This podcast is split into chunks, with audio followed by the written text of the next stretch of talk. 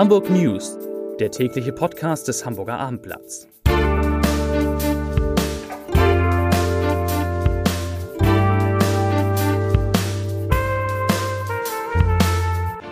Herzlich willkommen, mein Name ist Bernd Röttger und ich freue mich heute auf drei liebe Kolleginnen und Kollegen hier bei uns im Podcaststudio. Es geht unter anderem um eine Klage gegen die Bundesregierung, um nachhaltige Gastronomie in Hamburg und um ein Stück, ein neues Theaterstück am Ernst-Deutsch-Theater, wo es unter anderem um Rechtsradikalismus geht. Aber wie immer zum Anfang drei kurze Nachrichten aus Hamburg.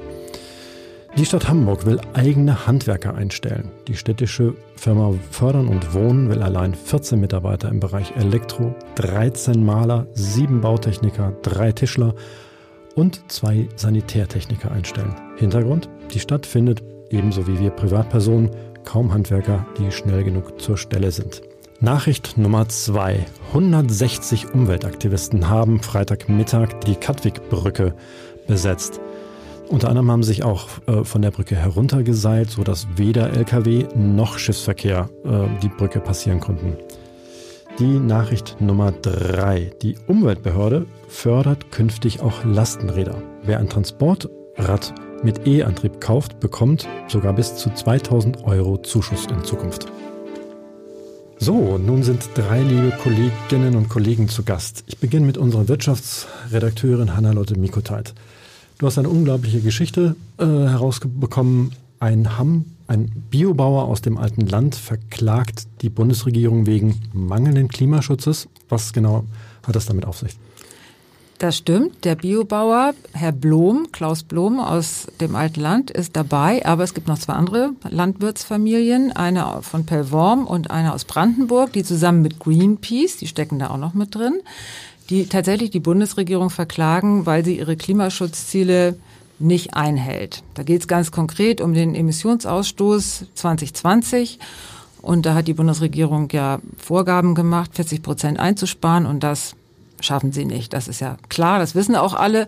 Und die argumentieren jetzt aber, das verstößt gegen das europäische Umweltrecht und auch gegen ihre Grundrechte und Existenzrechte. Und ein Gericht hat diese Klage angenommen? Genau, das ist das wirklich Beeindruckende. Das Berliner Verwaltungsgericht ist in diesem Fall zuständig für diese Klage und die haben die Klage angenommen. Die wird verhandelt am 31. Oktober, also die mündliche Verhandlung. Und was ich auch überraschend fand in diesem Zusammenhang, es gab ja schon Klagen, die auch oftmals schon abgewiesen worden sind. Ähm, dieses Mal haben die Richterinnen, die da ähm, in dem Senat sitzen, gesagt, sie wollten doch jetzt mal von der Bundesregierung hören, was macht ihr denn eigentlich, um diese Klimaschutzziele zu erreichen? Also die gehen da jetzt richtig in medias res scheinbar. Wer kann denn da vorgeladen werden? Wird die Kanzlerin vorgeladen? Wird, der, wird die Umweltministerin vorgeladen? Nein, also wie muss man sich das vorstellen?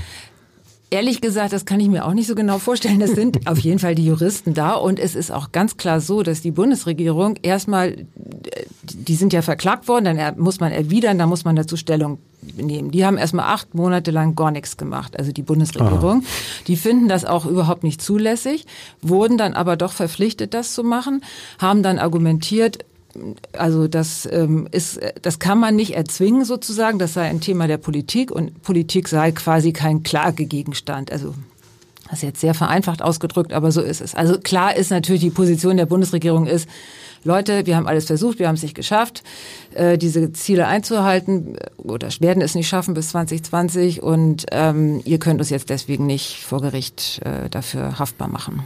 Gut, das wird sehr spannend Ende Oktober.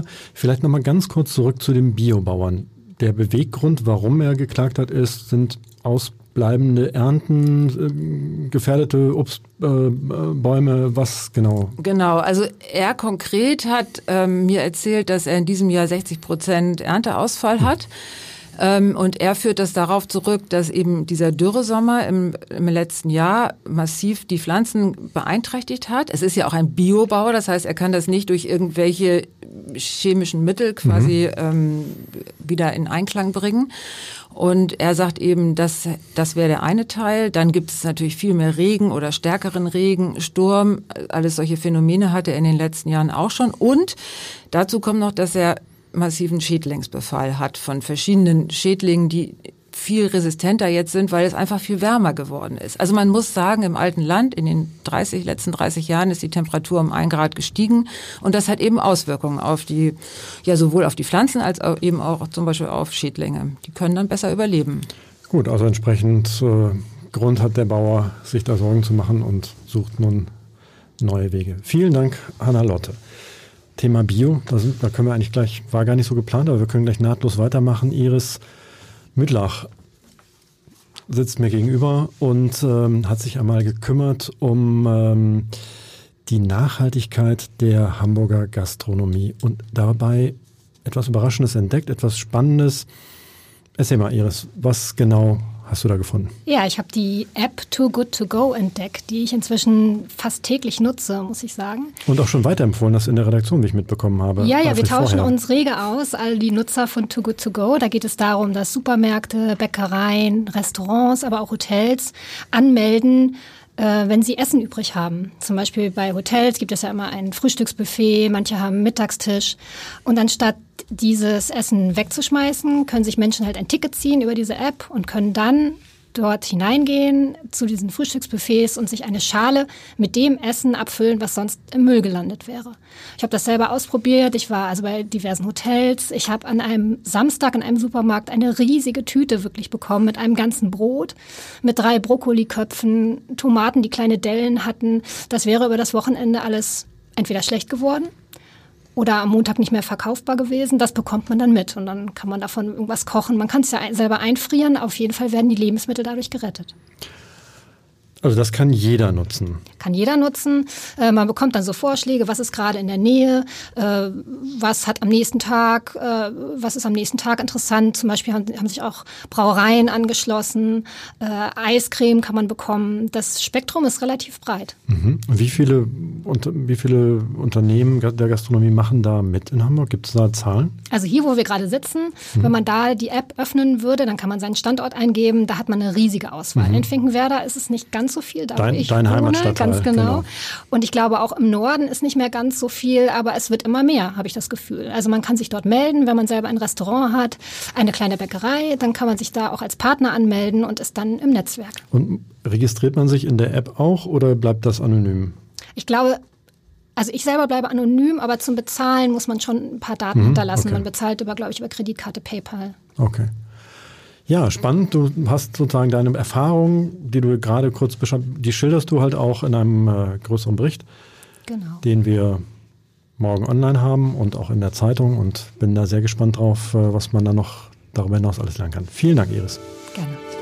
So, und nun habe ich noch meinen Kollegen Stefan Reckziegel zu Gast. Er war im Theater, im Ernst-Deutsch-Theater. Dort gab es eine Premiere. Das Stück heißt Weißer Raum und es geht um Rechtsradikalismus. Stefan, was muss ich mir da vorstellen? Wie, worum geht es genau in dem Stück und ähm, wie war das so? Es war doch berührend, teilweise auch beängstigend. Es ist ein Stück des äh, Dresdner Autors Lars Werner, 31 Jahre jung, der erst im Vorjahr mit dem Kleist Förderpreis für Dramatiker ausgezeichnet wurde. Und es ist ein sehr aktuelles, brisantes Stück. Absolut. Sicherlich äh, entstanden aufgrund der Ereignisse in Dresden. Der Autor ist gebürtiger Dresdner. Das Wort Pegida wird aber nicht äh, genannt, doch es ist naheliegend. Es, äh, Im Zentrum steht eine Familie. Ein Familienvater, Uli, Ende 50, äh, ist äh, Angestellter einer Sicherheitsfirma und tötet, man muss es so sagen, auf einem Bahnhof in der Provinz einen Nordafrikaner, weil er einer Frau helfen wollte, die, der eine Vergewaltigung drohte. Mhm. Das klingt nach einem, also es klingt nicht gerade nach einem unterhaltsamen Abend, sondern eher nach einem, wo einem so ein bisschen der Atem stocken bleibt zwischendurch. Wie hat das Publikum reagiert?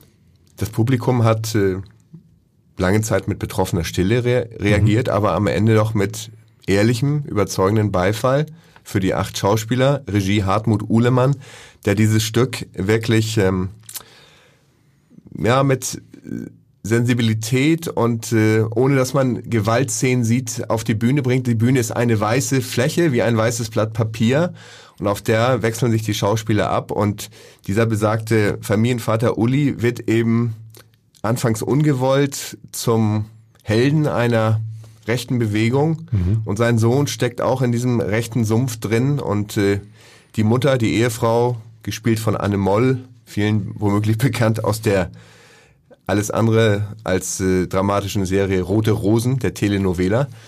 Also die Mutter ist auch in einem Zwiespalt und äh, alles, was sich drumherum tut, ist sehr nachdenklich. Thema Justiz, Verfassungsschutz, inwieweit sind die involviert in die rechte Szene, das steht eben auch in dem Stück zur Diskussion. Und wenn ich dich gerade richtig verstanden habe, alles eher mit subtilen Bildern, nicht keine großen Gewaltszenen, äh, sondern das Theater spielt sich dann eher im Kopf oder spielt sich auch im Kopf dann ab. Genau so kann man sagen. Es wird noch verstärkt durch einen sogenannten Soundartisten, Leo Lazar, ein Musiker eigentlich, der auch für Stimmung sorgt und Stimmung verstärkt. Dennoch steht eben das Schauspiel im Vordergrund und also für mich von der Inszenierung überzeugend, vom Stück mit leichten Abstrichen. Okay, aber das klingt doch durchaus, finde ich, nach einer Empfehlung, wieder einmal ins Ernst-Deutsch-Theater zu gehen, wenn ich dich so mal verkürzt äh, wenn man jetzt nicht, äh, nicht nur auf leichte Kost steht. Nein, das tun wir ja nicht. Ne? Vielen Dank, Stefan. So, und nun hören wir noch kurz rein in einen Podcast meines Kollegen Lars Haider. Er hat sich unterhalten mit Wolfgang Kubicki über Merkel und Seehofer, über Frauen und Schwiegersöhne, über Niederlagen und Höhepunkte. Der FDP-Politiker spricht bei Entscheidertreffen Haider über sein Leben. Hören wir rein. Sie wollten eigentlich Pilot werden.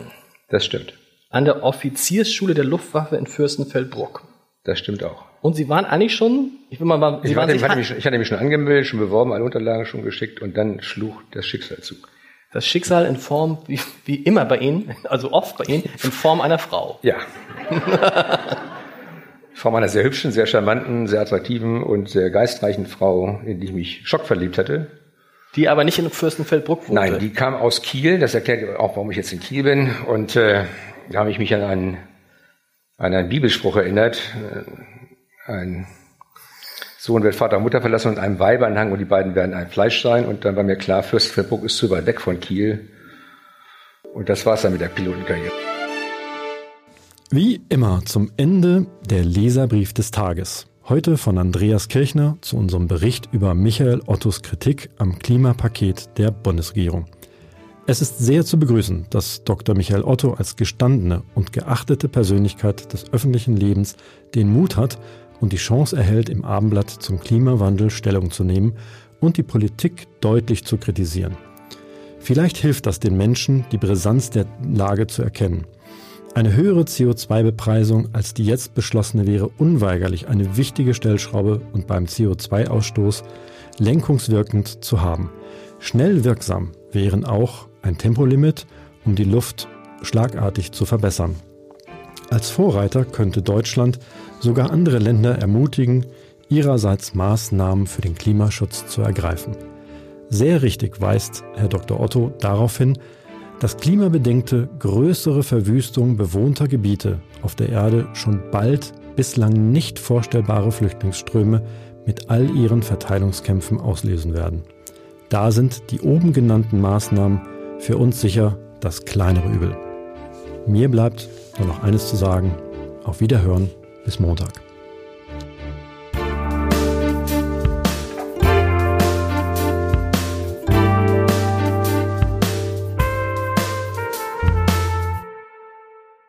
Weitere Podcasts vom Hamburger Abendblatt finden Sie auf abendblatt.de slash podcast.